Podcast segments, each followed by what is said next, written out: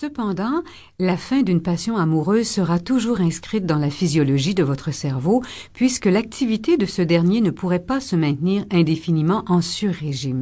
De deux choses l'une, vos terminaisons nerveuses s'habitueront aux neuromédiateurs de votre cerveau, ou les doses de PEA commenceront à chuter. Et la raison en est fort simple. À long terme, votre cerveau ne pourrait pas résister à ces drogues, même si elles sont naturelles. À partir du moment où vous ressentez des symptômes d'exaltation liés à la PEA, vous pouvez compter de 18 mois à 3 ans avant que ces derniers commencent à disparaître. Par la suite, une émotion plus discrète se fera sentir l'attachement. Lorsque l'amour-passion s'envole et que l'attachement grandit, laissant place à un sentiment de sécurité, un nouveau système chimique entre en scène, les endorphines ou endomorphines, qui sont chimiquement analogues à la morphine. Contrairement à la PEA, ces dernières calment l'esprit, diminuent l'anxiété et suppriment la douleur. Lorsque deux amoureux se retrouvent à la phase de l'attachement amoureux, ils stimulent leur sécrétion d'endorphines. C'est ainsi qu'ils renforcent mutuellement leur sentiment de stabilité, de sécurité, de paix et de tranquillité. Vous avez sans doute déjà remarqué que certaines personnes ne sont pas capables de vivre la phase de l'attachement amoureux. Aussitôt que l'une de leurs grandes passions amoureuses commence à battre de l'aile, ils cherchent désespérément à se retrouver dans les bras d'Eros pour découvrir à nouveau cet état amoureux qui les transporte, les fait chavirer et s'envoler vers les plus hautes cimes. Ce sont des drogués de la PEA qui, incapables de se sevrer de ces amphétamines naturelles, butinent de passion amoureuse en passion amoureuse pour ne jamais quitter cet état euphorisant.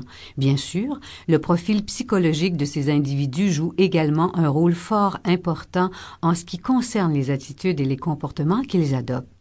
Nous nous y attarderons donc au quatrième chapitre de ce livre audio. J'ajouterai ici que les jeunes couples d'amoureux n'arrêtent pas, après trois ans, de sécréter de la PEA de manière radicale et définitive. Ces doses sont tout simplement plus basses que pendant la période de leur coup de foudre et sont soumises à certaines fluctuations. Parlons maintenant d'agapé. Ce type d'amour vous met en scène en tant que personne actualisée et accomplie, avec un être qui présente le même profil que vous sur ce plan. Ici, le véritable amour se marie avec la paix, la sécurité, l'harmonie, le don de soi, la compréhension et la sollicitude. Une remise en question mutuelle est de mise afin de vous assurer des lendemains meilleurs, empreints d'une intimité qui ne cesse de croître. Le climat de paix, d'amitié et de partage dans lequel vous évoluez vous permet de vous exprimer librement en toute confiance, de vous réaliser pleinement. Agapé est donc ce type d'amour que vous pouvez vivre lorsque vous parvenez à franchir ces obstacles qui vous séparent de vous-même. Devenant aimant, vous êtes prêt à basculer en vous plutôt qu'en l'autre. Agapé, véritable amour à mon sens, aurait cependant intérêt à se fondre parfois, je dis bien parfois, en Éros, afin de lui soutirer quelques-unes de ses qualités. En effet, je ne crois pas qu'un amour sain et vrai puisse se trouver seulement dans la passion ou seulement dans la raison. Notre économie se complaît à nous vendre sexe, plaisir, désir, passion et amour. Ce qui est alarmant, c'est que le message véhiculé est le suivant.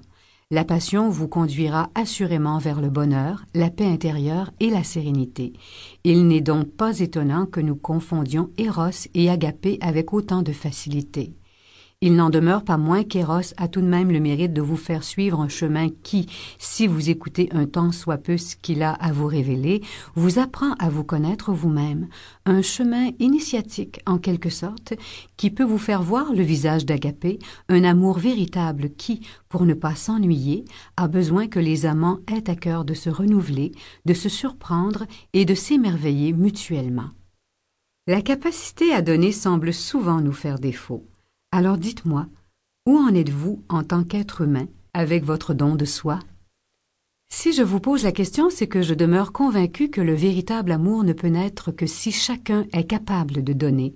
En effet, si chacun donnait, nous n'aurions plus besoin de nous demander qui donne et qui reçoit puisque chacun d'entre nous recevrait. Encore faut-il que nous nous entendions sur ce que le verbe donner signifie. Voici un exemple de ce que j'entends tous les jours dans mon bureau. Je l'aimais. Alors c'était facile pour moi de penser à lui.